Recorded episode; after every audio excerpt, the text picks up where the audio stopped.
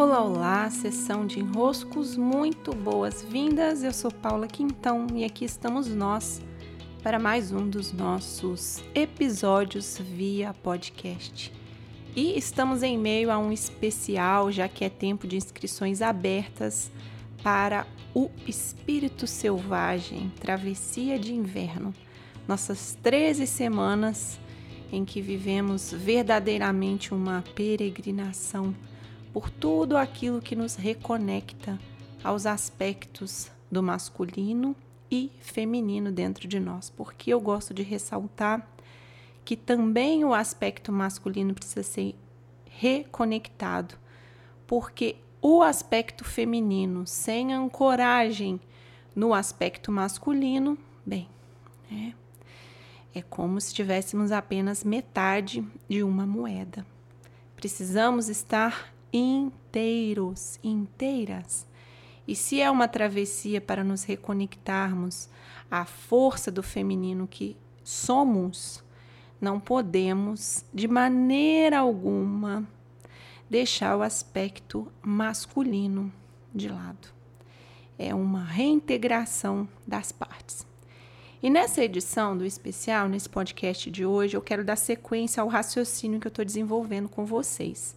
No primeiro episódio, eu falei sobre a falta de conexão, e aqui, inclusive, eu adiciono essa partezinha a mais para vocês. Né? A conexão ela nasce de estarmos inteiros num aspecto receptivo.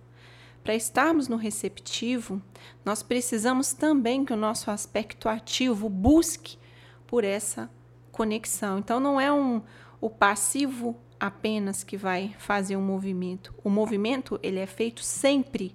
As escolhas são sempre feitas de maneira ativa.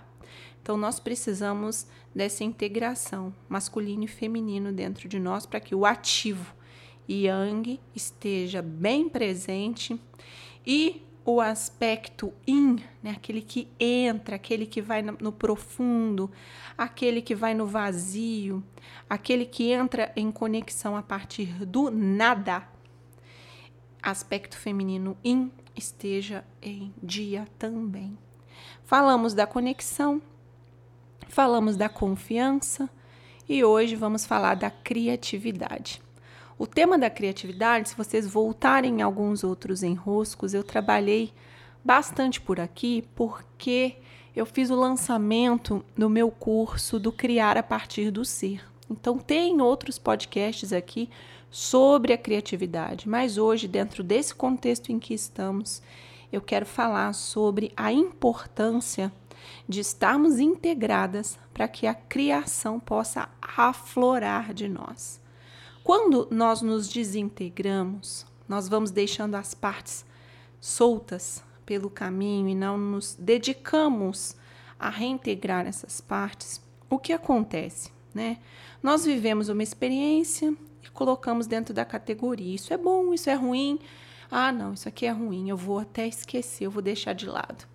Nós nos dedicamos a uma determinada área, uma carreira, mas aí, num determinado momento, a gente fala: ah, não vou transitar de carreira, eu já não aguento mais esse tipo de trabalho, essa vida e toda aquela justificativa que a gente tem para fazer uma transição.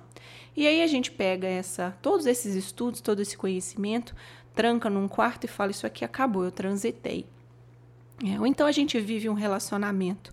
O relacionamento, no final das contas, terminou e aí foi aquele desgaste, foi passou raiva, você já não aguenta nem ver, nem de pintado de ouro aquele infeliz daquele cidadão, e você fala, ah, isso aqui não me serviu de nada, isso aqui só me atrapalhou, a vida só me fez perder tempo. Bom, né?